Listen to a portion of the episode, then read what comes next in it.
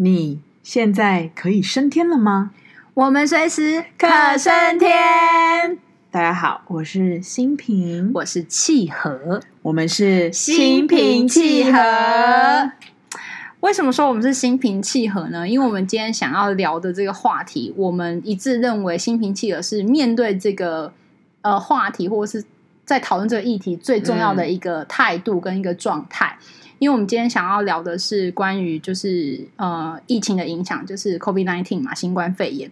因为其实在，在呃新冠肺炎这一两年，大概是二零二零年一月开始就是爆发，一月底爆发开始，其实或多或少，而且甚至不要说或多或少，甚至对很多人来说，就是有很大的改变跟影响。那从这个新冠肺炎里面，我们遇到了什么样的问题、什么样的困境，或者是说，对我们来说有什么大的呃翻天覆地的改变，或是没有改变？不管怎么样，我们想就是借由这个话题来聊一聊，然后也看一下我们有什么启示，有什么想法。嗯，回归这一年的疫情，我们有什么？就真的是启示啦，真的用到启示，真的是也是蛮 很少在人事，很少在一般的聊聊天里面说，哎、欸，你有什么启示？启示这疫情，我想应该给大家很多启示，所以就先从我们比这个疫情改变我们什么开始聊好了。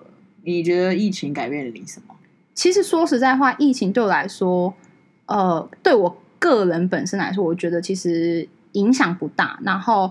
呃，那个波动其实也没有很大，原因是因为其实一开始在疫情的时候，我本来就觉得疫情这是一个很正常的事情，或者是说，虽然大家会很恐慌，会觉得很恐怖，或者是这个杀伤力怎么这么强，嗯、可是我觉得，因为那个时候我记得我在跟疫情一开始就是大量的就是病患啊，或者什么，就是那种数值出来的时候，我跟我一个学姐在聊天。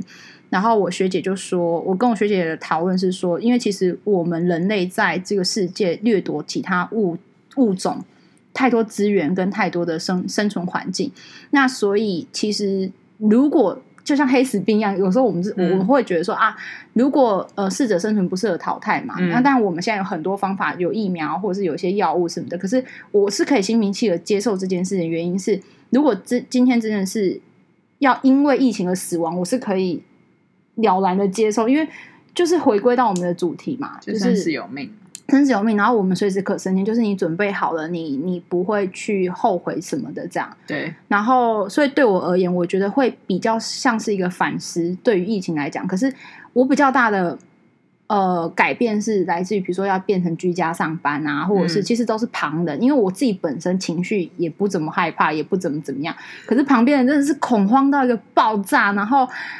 会用他的情绪去勒索我，或者是，哦，我们都我也被勒索了，我真的也是哦，come on，我真的被勒索到，我就觉得你你有必要夸张成这样吗？嗯，我跟大家讲一个，我真的是因为疫情就是彻底暴怒的事，就是有一天，因为我们我在学校上班嘛，然后我们是分流上班，就比如说分组，就是哦，有时候在家，有时候要去学校这样，然后。我去学校，因为我去学校的路程很长，我的呃交通时间大概一个半小时。如果加等车，maybe 有时候会到快两个小时，就是看情况。好，我的路程很长，那我要经过层层的大众捷运系统，就是要转车加转车加转车。你是一个危险人物，对，我就是一个危险人物。结果那一天我就是去学校上班回家的时候，我回到就是回到家打开门，我被我阿姨骂。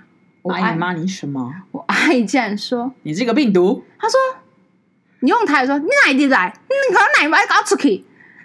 然后我就想说，What the fuck！我现在回家，那你要我去哪？露宿街头还是露宿公园？我真的无言以对。他就骂我，欸，哎，然后就觉得我，他就觉得，然后开始骂我说，你为什么不开车上班？我没有车啊，Come on，你要买给我车吗？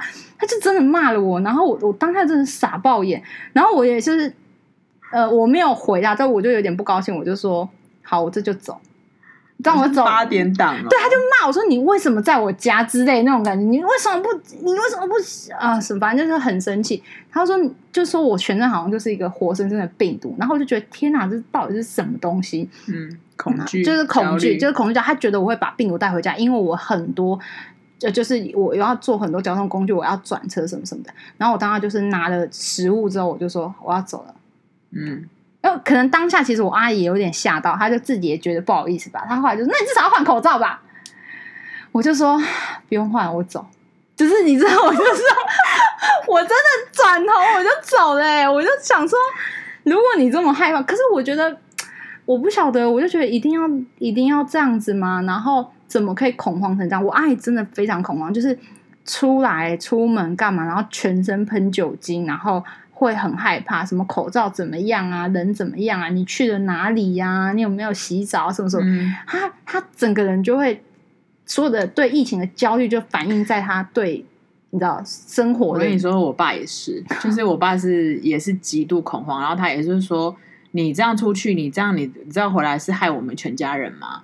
然后他也会怕被怕被匡列。甚至他不让我们家去全联买东西.然后市场菜市场那时候根本更不用说嘛，因为菜场就是极危险的地方，uh. 然后全联也不能去。然后他说你不能扫那个 QR code，因为你扫了 QR code，如果今天你被通知了，你是匡列，是全家匡列，全家匡列了之后，你今天如果真的被隔离，隔离之后你自己一个人会自己一个人死掉，你这样是害全家，就是他害怕一个人在死掉，他害怕一个人自己被，Okay. 然后见不到最后一面啊，因为你知道新闻。那、oh、我觉得这其实也是。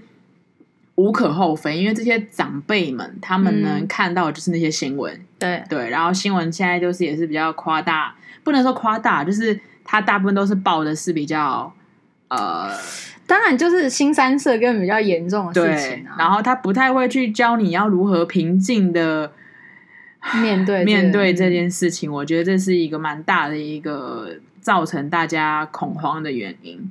然后大家每一天下午两点就是看一下，哦，真的数字是多少？哎，今天几个？今天几个？今天今天几个？这个这句话已经是大家的那个口头禅，日行口头禅。对，就是我觉得变成是说，呃，大家没有把这个疾病，我像我每次，因为我都会跟我的孩子，哦，我都叫我的学生叫孩子，你知道，我整天在我的一开始疫情开始的时候，我都在我的那个呃我们的社群媒体上面，我都跟孩子讲什么，你知道吗？我都讲说，宝贝们。吃好睡好，就吃好喝好睡好，嗯，抵抗力就好，心情好，抵抗力就好。我说这样就够了。对，我说其他一都不重要，你不要太过于害怕或者什么。因为我的认知，其实最后，呃，COVID-19 它就会转成是流感嘛，我们只能选择跟它共处。它不会消失的话，那就是跟它共处，就像 A 流啊、B 流一样，其实就是。你得找到方式，然后最好的方式就是你提升自己的免疫力嘛。所以我一直觉得不用太多恐慌，嗯、然后我都每次只要讲个话，我最后的 ending 就是吃好喝好睡好，心情好哦，这样抵抗力才会好哦。要乖，不要出门之类，就是我都会 murmur 这些话。学生有听话吗？他们有按赞，但是不知道。可是有时候，因为反而我还要上班出门嘛，他们就是真的就不出门，因为就上网课啊、线上课程。有时候他们会跟我回报，就是说，然后他们会叫我姐姐，我已经三个礼拜没有出门了。我说真的吗？然后他就说真的，我很乖。他们就会类似讲这种话，我就姑且相信他们就是吃好睡啊，对，乖乖的。就是我我的概念还是那个，我觉得你还是要跟不管是疾病也好，或者是快乐的好的快乐好的不好的，你都得跟它共存。因为你如果没有办法消逝它，呃，凭什么它消逝呢？为什么不是你消逝呢？对不对？就是我觉得这个东西就变成是，我觉得还是概念啊。然后如果你把自己的心理素质拉起来的话，其实这些东西就不会不会是真的很烦恼，让你烦恼的问题。嗯。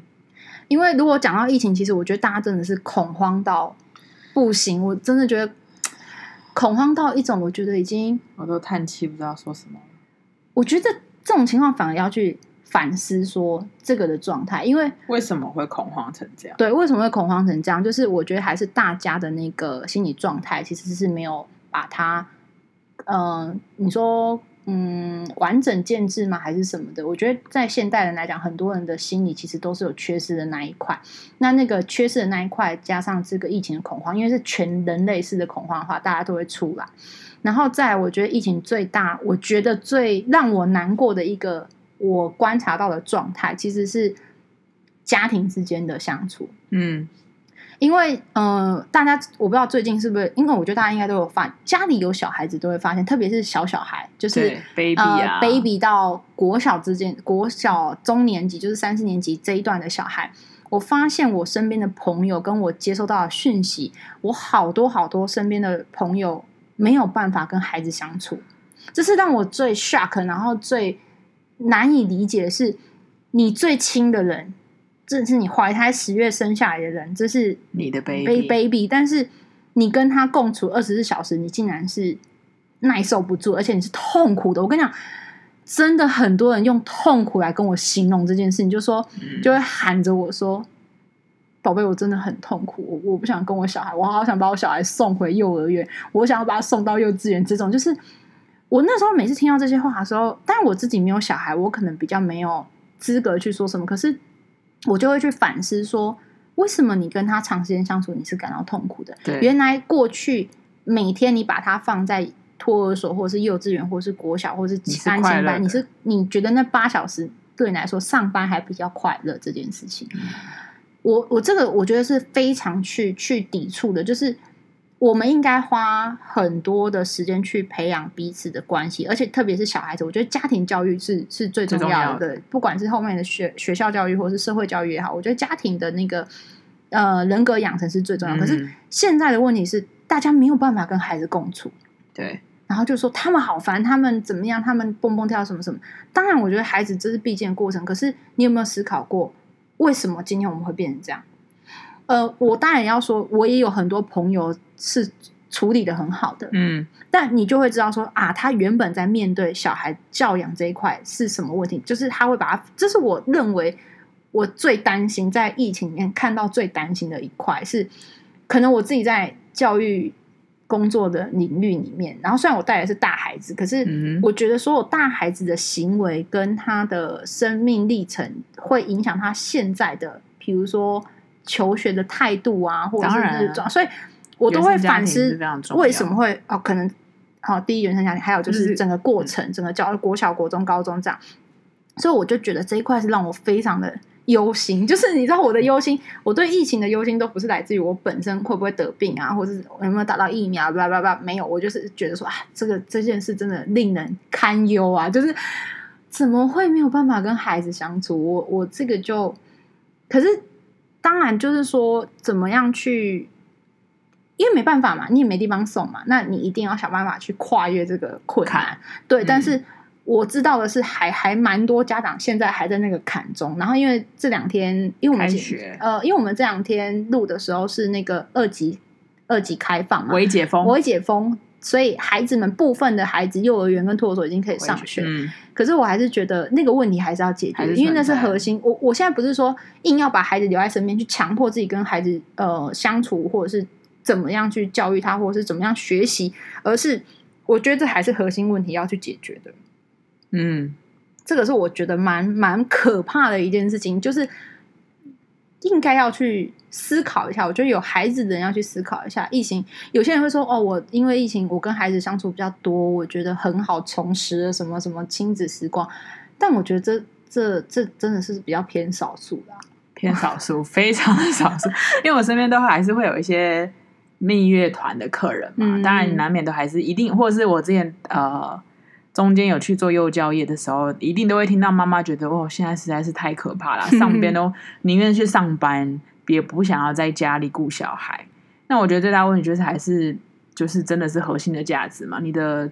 你的自由时间绑住了，对，你的呃，你的自我跟你的小孩这两个东西在打架，对对对对。那因为你没有所谓自己的时间嘛，因为小孩他毕竟还是一个呃没有办法自主的一个状态，所以变成说你很多东西都要配合他，而且他可能情绪或者是理解能力不足，所以他可能没有办法好好跟你沟通，嗯，所以就变成是真的是自我跟孩子在打架。因为我想要我自己的时间，我想要追剧，我想要干嘛？我想要滑手机，我想要滑手机，可是没办法，所以就。一直一直在碰撞，这个我觉得是，我我真的觉得这个好好可怕。对，那当然我还是要说，不可厚非是这些家长生小孩本来就是一件很伟大很伟大的事情，我都不敢。对，心呃契合，你你这其实契合，契合契合都觉得不应该生小孩。哦，没有，你们是 不是不应该生小孩，就是你。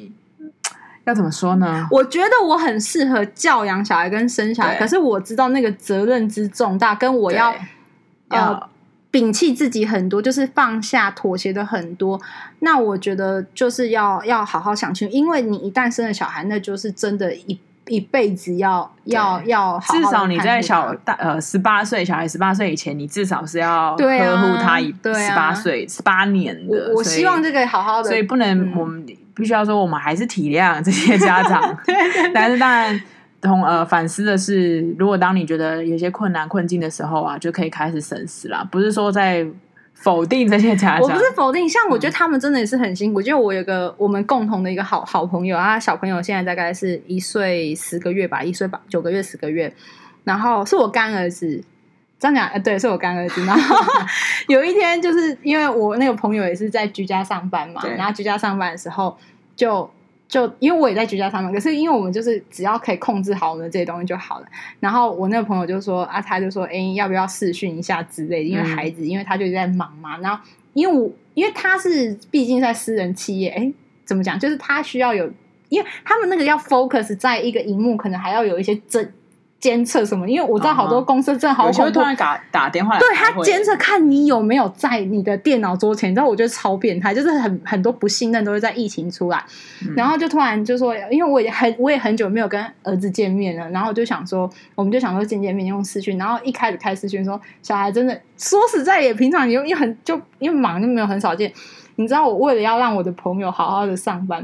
我唱唱跳跳舞一个小巧虎 一个小时，我在想我要累死了，我真的要累死。欸、他会不会以为这不是干妈？他想说这是电视啊，就是某一个频道。不是，因为我就想说要让他就是稳定，因为他他有事要嘛，我要吸引他的注意。然后一开始他就有点反抗我，然后有点躲着这样子，然后呃呃，妈妈就一直说。你忘记了吗？是干妈啊！你现在玩的小积木是干妈给你买的生日礼物，你自己要想换。可是其实他换不起，因为他就是一个一岁的孩子而已。然后我就我真的夸张到我真的不夸，我一个小时在电脑之前面就是带动唱，带动唱，而且。就是跟着 YouTube 一直在做动作，然后我们还开了一个共同那个，就是、欸、你知道之后如果有人听到，他会想要叫你，就是请你来带动上教他小孩。没有那个孩子到我，哎、欸，我努力了二十分钟之后，儿子终于有回馈，就会跟着我一起。他前面还是你知道，孩子都需要大概二十分钟，嗯、我都说一个二十分钟的准则。孩子后来好不容易就愿意跟我这样子，就是手脚和手脚有动了。我但是你知道我我我边跳有没有？然后我就边喊说：“我好累啊！” 我的我好累是喊给我朋友听的。可是孩子，但是孩子的回馈，但是你就想说，你看我为了要让他有一个短暂的一个小时是是可以好好工作，我真的好累啊！然后后来我觉得最好笑的是，我在吸引他注意，然后他打了一个国外的电话，就是一个跟大陆厂商要沟通的一个业务的电话，然后在那个讲电话过程，孩子就尖叫了。就是可能太嗨还是干嘛啊？这样子在跟你跳手舞足蹈的时候，对，然后同时可能中间想要抓一下妈妈，因为他有时候还是会想起妈妈这件事情嘛。你知道他叫的时候，我觉得真的很辛苦。那个朋友就说，就跟那个对方不是跟我，但不是跟我，不好意思，不好意思，我居家上班，然后我呃对儿子在旁边什么什么的。然后，因为他那个是扩，因为他们可能是 Skype 吧，我不知道。反正这对方就是一个大陆人，一个大陆男子，就是用那种大陆腔说：“没事没事，呃，行行，OK。”就是也他也蛮理解这个情况，我觉得很好，我就很感谢他。但是，因为我当时就一直希望可以吸引孩子注意，我就说：“宝贝，看看干妈，就是因为我想让妈妈好好工作嘛。”就是其实真的是辛苦的，真的很辛苦。对，然后所以就是说，嗯、呃，这个情况，第一，当然他们本身是辛苦这件事没错，只是我我刚刚讲的是说。可能可以再反思一下。啊、我觉得辛苦是一定的，只是说为什么会感到痛苦，嗯、这就就就是有点，就会有点差距了。对，就有点差距，有点差距。对啊，嗯。然后再来，我觉得，嗯、呃，大家标签化这件事，我觉得也很恐怖。因为我跟新平两个都是新北人，哦，不是万华，但是新北。你看讲万华，就是又标签化我们。对啊。我我跟大家分享一个我觉得悲剧的小故事，就在疫情期间，大概在五月份的时候，我弟弟我表弟就是在南部受了伤，然后需要入院治疗，真的是入院治疗，因为他是职业军人嘛。然后那时候他一受伤之后，他就是被军方送到一个医院，然后就送进去之后，没有人陪伴他。然后我弟弟是一个还没有二十岁，大概是刚满十九岁多的一个孩子，然后第一次在家，因为他是去去。呃，自愿意的那一种，然后第一次离家那么远，然后又刚好在那边受伤，然后需要开刀，就是他一个人哦，就一个人。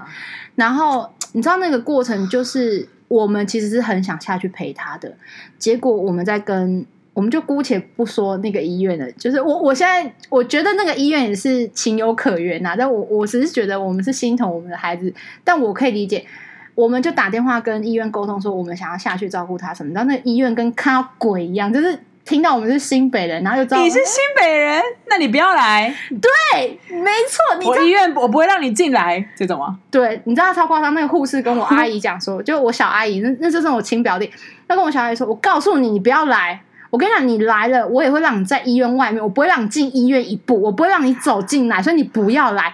他是认真，他是非常的 serious，在跟你讲这句话，就是你不要来，我不会让你进医院大门一步这种。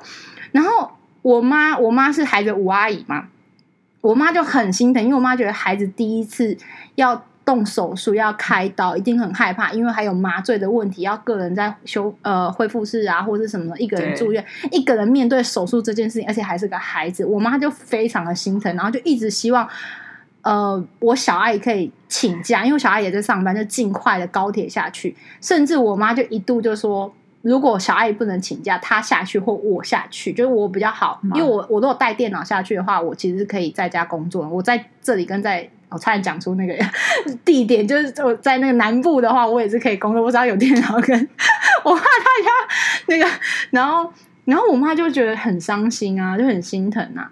那我觉得孩子也在这个事情里面就是学到，因为疫情的关系，真的没有人可以照顾他，他一个人要做快筛，因为而且医院一定要快筛过，确定是阴性才有办法帮他手术。一个人进手术房，一个人在病房休养。然后没有人照顾他，我真的觉得好可怜哦。对，可是太心疼了，没有办法，我们就没有办法。甚至我觉得最好笑的是，因为我觉得弟弟还算是还小嘛，那因为他没有念大学，他就是高中毕业就直接去了。然后他就是希望他手术完之后，他可以回新北休养。医院又来第二波，医院又说什么了？他就说，如果你要回新北的话，那我们就不接受你在我们这里复诊。就是有拆线啊，我们那个手，因为他是真的打钢板，哎、我们还自费五万块，什么什么钛合金钢板这种的、就真的手术的。他说你如果这样的话，那你就自己找一个地方拆线或是干嘛，因为他的意思就是你回到新北，我就是回到疾病源嘛。那你如果再回到南部的话，那他们就会有害怕的那个害怕，然后。那时候就因为这件事情，然后我我阿姨就一度想要把他送回军中，因为觉得就是休养而已嘛。可是孩子真的是想回家，我觉得他心里也承受了很多，也累了吧？我觉得，因为在过程中，这心理素质要很强啊，必须要。应该说，其实我刚刚心里想的是，这其实在也是他人生的课题，他人生要开刀或什么等等。当然，人是需要被陪伴的，就是可是没办法，就是遇到疫情啊。没有他拱拱，你知道吗？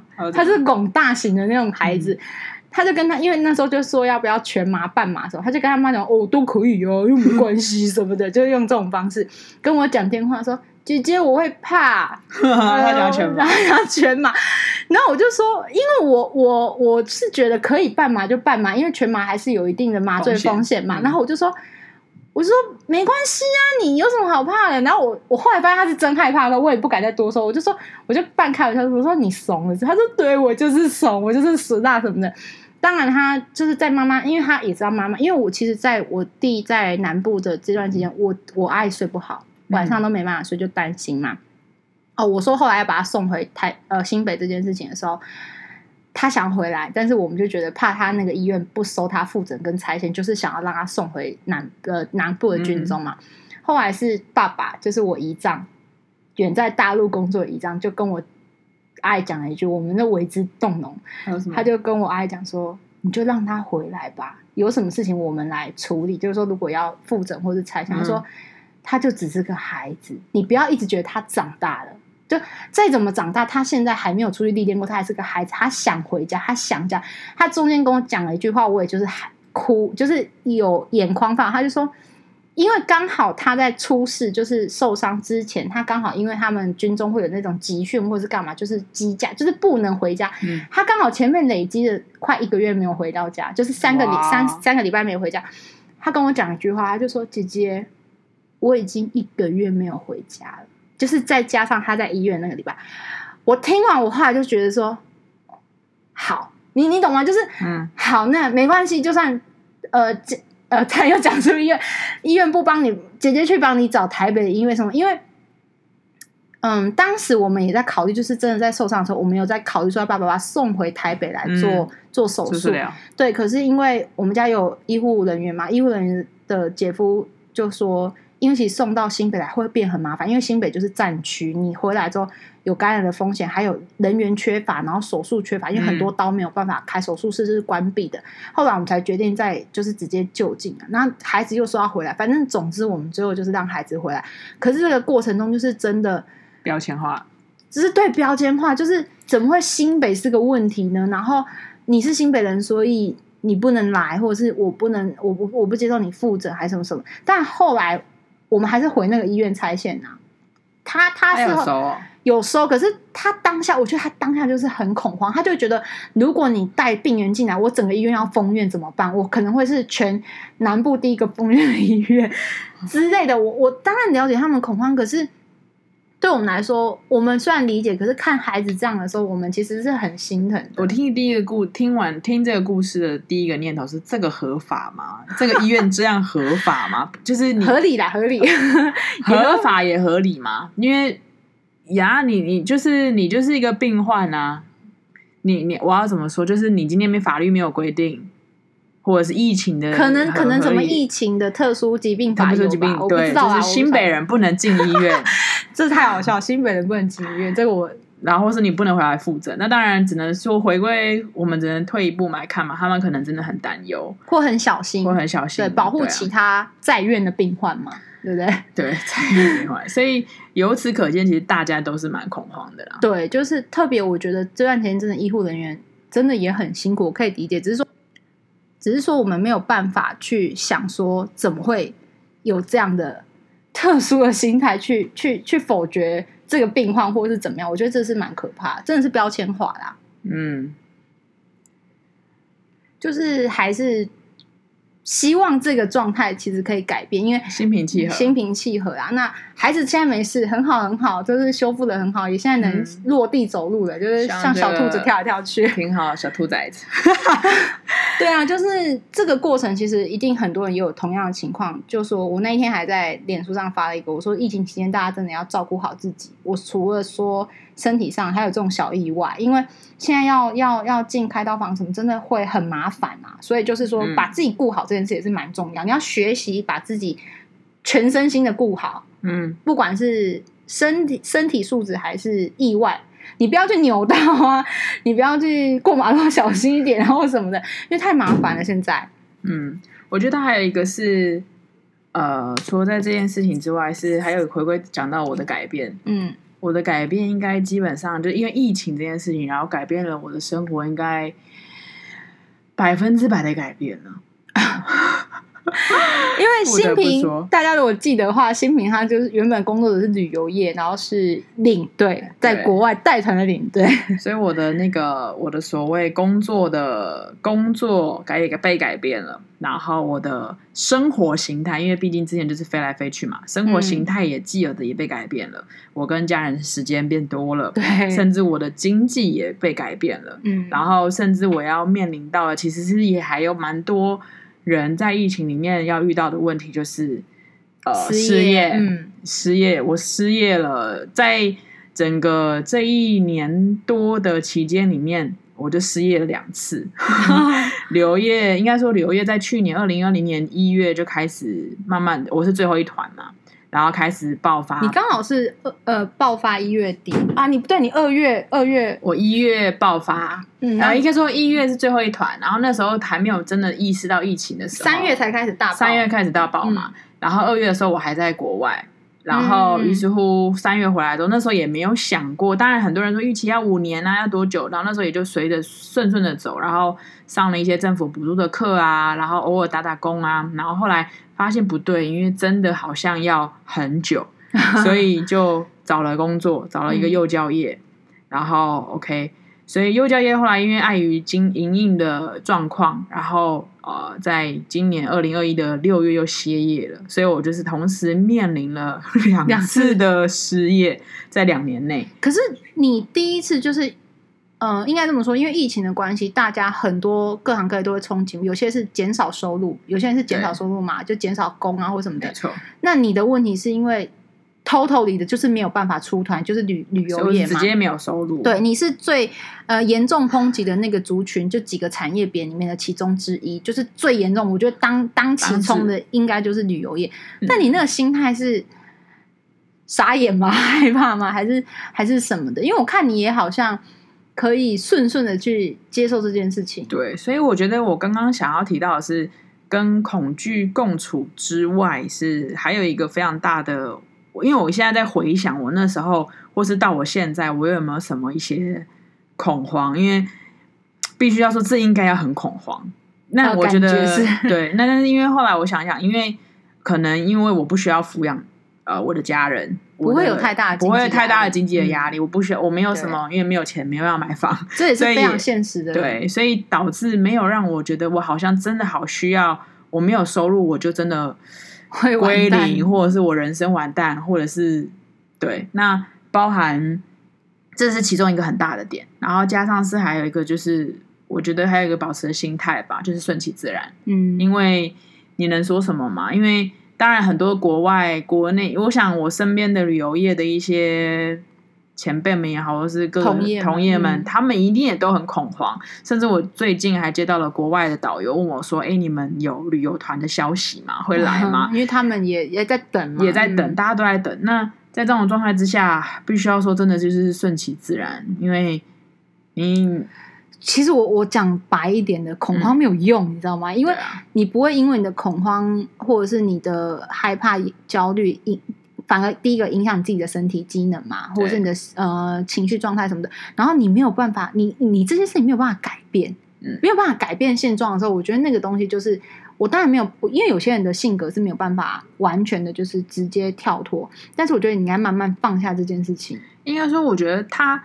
不能说我们不会，应该说很少人没有，嗯，应该这样讲，每一个人一定有恐慌，嗯，每一个人一定有恐惧，有问题啊，对。可是我们要学习和恐慌跟恐惧、呃焦虑去共处。那我觉得要保持一个对、嗯，那要保持一个很好心态，就是譬如说像我们被呃勒索嘛，就是比如说觉得我们很危险啊，不要出去外面啊什么。可是其实换一个话说，如果你真的觉得你今天已经都消毒完全了，你已经做好自己的。该做的事情，没有什么要好害怕的。我那个时候其实我觉得消毒这件，或我觉得最嗯让我觉得很那个的事情，就是说，因为还有很多人是为了生活，比如跑 Uber 什么，他更接触更多，他也在外面跑啊。那我今天是因为工作出门，我我不是我只要不要是因为玩乐或是什么什么，然后我特地哦怎么样，台中家教难吗？还是什么的？嗯、我觉得我只要呃出门的意。应该说目标目的是正常的话，我想要养活自己，所以我必须得工作什么，我觉得都还好。就大家不应该去过分的去去，像我每次看到那个新闻说外送员没有地方吃饭，然后我我看到那个照片，我真的那一天哭出来，哦、哭。你知道，我就看到那个照片是那个外送员就把自己卷曲在他的他的机车旁边，然后吃一个饭团还是什么的，卷曲在那边，然后怕被罚，然后还有工地的。人吃便当，然后被罚三千块什么？我当下真的心都要碎了。然后我就觉得说，嗯、他们对 对，我也想哭。就是他们这么努力用心的生活，为什么要这样子？因为嗯、呃，然后因为你知道，我们刚开始五六月那个时候，不是就那个物流业整个大乱嘛？然后说来的都退兵，冷冻食品都退兵，干嘛干嘛？然后我就觉得所有的快递员都好辛苦，我都觉得。嗯我每次看到他们，我就特别谢谢，你知道，就是会一直说谢谢谢谢，就是真的很感谢你。然后甚至我有时候去领的时候，我还会想说，我是不是要带个饮料？可是又怕疫情期间你可能送饮料给他，他可能会有恐慌。对对对，然后我就觉得，反正我是很心疼啊。可是很多人好像因为自己太害怕疾病而去。反抗这些人的时候，我觉得有过多的情绪啦。就是有这些东西可以，可是就保护好自己，然后照顾好自己，而且不要伤害那些。没有，我觉得还是有回到一个，就是保护好自己，照顾好自己。生死有命，真的生死有命，拜托，Come on！就是如果你今天都已经死而无憾了，对呀、啊，你嗯，你该做的都做了，死了就没关系了。我们还是、啊、还是那个想法。我觉得这个新冠疫情跟我们之前比喻什么被车撞死，这个被车撞死还来的有点突然。新冠疫情是你有可能会去比较算是有点缓冲的一个概念。没有，可是有些人会觉得，那我宁愿被车撞死，因为新冠疫情要很多折磨，比如说不是被呼吸不起来 之类的。就是我爸，我爸就说死在新冠疫新冠肺炎里面，他觉得不值得。我说什么叫不值得？他说因为。你看我这样自己一个人就这样死掉了，我也见不到你们啊，自己被隔离呀，叭叭叭之类。我说爸爸，那你可以决定怎么死吗？谁可以决定自己的死法？没有办法，所以你只能调整好自己的心态。对，啊、对，这个是我们觉得其实蛮重要的事，就是你要怎么整个跟这个环境啊，嗯、然后跟众生共存，然后跟身边的情绪跟周边的人。我觉得真的就是我们一直在讲的心，把自己的吃好睡好，心情好，抵抗力好，把自己顾好，该有的消毒，该做的事我们都完成。嗯，打了疫苗，现在大家也很清楚，打了疫苗也可能还是会再得到新冠肺炎嘛。所以就是说，其实很多事情就是你只能尽量做，但是不要去太太太慌张，或是太那个，因为。如果会遇到就会遇到，那我们就是面对。其实就跟我们之前讨论疾病的态度，其实也是一样的概念。就是你如果没有办法去转换，或者是呃，就是改变现状的话，那你就只能是面对它。那你用什么方式去面对它，就会影响你自己很多，跟影响你身边的人很多。嗯，就是心平气和。可是真的要心平气和去看待疾病这件事，或是疾病衍生出来这件事。因为当然我们也知道，就是因为新冠肺炎，很多人的计划被打乱，这件事情也是。影响了很多人。那不管怎样，计划被打乱，你就是你只能等待，或是改变计划，或者是嗯放弃计划。不管什么样的方式，但我觉得就是你努力过了嘛。那我觉得这这就够了。这就够了。对啊，嗯，我们我们是觉得这件事情是还蛮重要，但有很多大家在新冠肺炎的小故事啊，医护什么什么，我觉得就是对啊，就是太多太多。只是说，我觉得这种心态还是希望大家可以。去想一想，理解一下，然后也趁这一次的呃居家在家这么长的时间，跟家人的关系啊相处，是不是有让你重新的想法也好，或者是重新去理解？我觉得会会差别很多。我觉得还有一个是，当然跟家庭的连接会，也许如果你跟家里住在一起啦，两连接会变深，甚至是还有一些很多东西是回归自我的，嗯、就是你。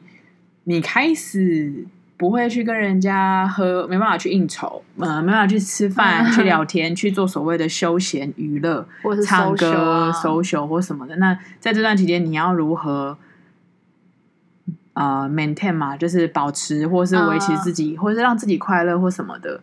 那我觉得很多东西就是回归自我，然后你会开始真正的审视你自己自我的需求是什么。还有就是疫情，很多人就说每一段关系都会有。或多或少的变化，不管是呃爱情啊、友情啊、亲情，其实我觉得都有很大的变化。因为有些人的友情是建立在 灯红酒绿，我现在讲灯红酒绿，酒绿对，就是呃，对。那你你，我觉得也趁趁机可以真的是审视很多事情啊。对你，你怎么去维持你的友谊关系？然后你怎么互相关心或是什么的？我觉得就是，我觉得可以看到很多。你平常可能看不到的，因为大家在环境情形很好的情况之下，大家可以大部分都表现好的一面嘛，或是嗯，怎么讲？就是你知道，在疫情的时候，我真的觉得很多。你知道我在疫情的时候，我有些朋友真是过度的慌张，呃，那种慌啊，我觉得他的他的心态是很好，可是他就会说：“我给你寄口罩。”我说：“干嘛？我有口罩。”呃，因为我我上我上台湾人吗？台湾的台湾人，然后哦哦，他是那不是台湾人，但是就是他住台湾。嗯，然后因为我我们上次讲到那个疾病，就是我弟弟不是脑癌嘛，那我们要定期要回大医院、台大复诊或什么的嘛，他就会说，你要去医院。对，他说我怕弟弟没有没有口罩什么什么的，然后我要给你寄。然后因为那个时候那个时候刚开始的时候，去年刚开始的时候，不是整个大口罩大缺吗？他从国外让他妈妈寄口罩来台湾，因为那时候国外还没有那么夸张，还没有整个抢翻。他他妈妈从国外寄的口罩来给他，然后他硬要把口罩分一半给我。我就说：“哎、欸，亲爱的，真的是不需要，因为我跟他妈妈也很好。就算就是他妈妈如果来台湾什么的，我一定就是我跟你讲，我就算忙到被鬼抓走，我一定还是亲自拜见阿姨，然后亲自请阿姨吃饭这种。”然后反正总之他就说不行，你你你这样我我我必须要确保迪迪怎样怎样怎样，就是你知道这种东西就会慢慢的一直一直一直显出来，嗯、那你就会知道说呃，你知道那时候全民在。恐慌口罩的时候，他愿意把，你知道那时候不是大家都会拍拍口罩，就说口罩是富翁，有口罩也是富翁哦，不是郭台铭酒精富翁，现在是疫苗富翁，疫苗富翁。你知道那时候大家不是说比谁有钱哦，谁的存款里面有几百万，然后我们在比谁，那那个时候那个时候是正在比口罩富翁的时候，他愿意把他，这台湾买不到，他愿意把他好像他妈妈 maybe 我不知道啦，我有点忘记，比如说他他给他寄来的假设五包口罩或六包口罩，他是想要哪一。就是，我就说不用，我就跟他讲说一包就好。你知道，我觉得有就好了。他好像后来拿了两包给我，然后因此我还跟他，你知道，我们两个是就是很长时间没有办法见面，不是很忙，就是忙嘛。我们怎么约约不成功？我们为了口罩约成功了，就是我们都是互相关心那种，可是我们从来很少见面。然后我们就因为口罩约成功，然后我那时候还开玩笑跟他讲说，我跟你的情感竟然远不比这两包口罩。然后他就开玩笑，其实那个情感是更密集。就是就是，对他衍生出来里面的是非常的很浓厚的爱，你知道吗？很关怀，很浓郁到我真的要我拿回家的时候，我还被我妈骂。妈说那敢得这啦？啊，我都跟你屋啊！我就说有，我有跟他说，因为我妈也，我全家人全家族都跟这个朋友都很好。我说妈，我有跟他讲过，但他就是不放心，他就是觉得你去医院就是要一直换，或者是干，反正总之我就是。得得到这种满满的爱与关怀的时候，我也是觉得很感人，嗯，很幸福。对啊，所以我觉得从疫情中我们看到困境，我们看到会影响，可是我觉得你也可以从疫情中看到爱，就是看到身边那种点点滴滴的啊，或者是平常你感受不到的啊，嗯、或者是你平常不会去注意的。我觉得我们把眼光放在这些东西上面，会远比你一直恐慌来的好。对。哦，我还想要分享一个，是我觉得我在疫情里面，我就觉得哇哦，得到的启示是，生命总会找到出口的。是什么时候呢？就是当我最近要买保险的时候，但因为三级那时候三级警戒无法见面签约，嗯、所以就可以视讯买保单。对对对，视讯视讯签约。嗯、当然，我觉得这件事情是很可爱的事，就是其实不用，生命真的会找到出口的，然后就找到。取代就是可以应对的方式啊，一定一定可以的啊！所以就是你去看待这些应对方式，不觉得很可爱，或是觉得好聪明哦，好棒哦？对啊，就是、我觉得很可爱诶。对，我就说我们是不是回头看一些这个？就像你知道，我们那时候不是疫情开始的时候，我们就互相一直买东西给对方，因为怕对方在家里饿死，就一直。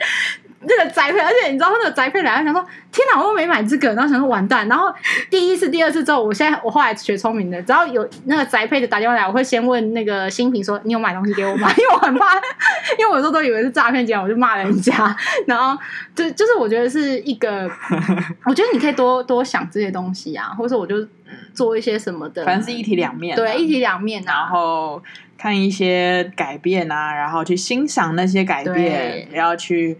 过度的去把这个改变过度的去焦虑化，对，我觉得这个是蛮重要的。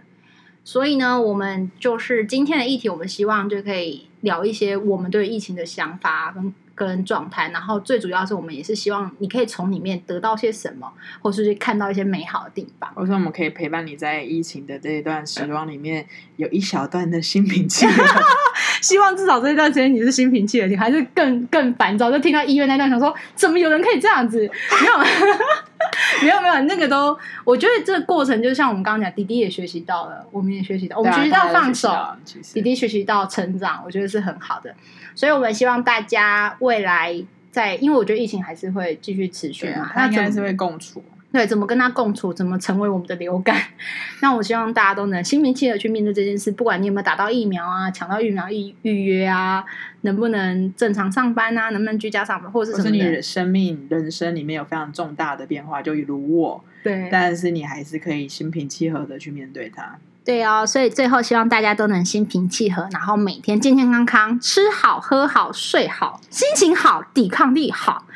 疫情就不会找上你哦，那个病毒就不会找上你哦，不是这样就特别好啦。所以希望大家心平气和喽。我们下次见，拜拜，拜拜。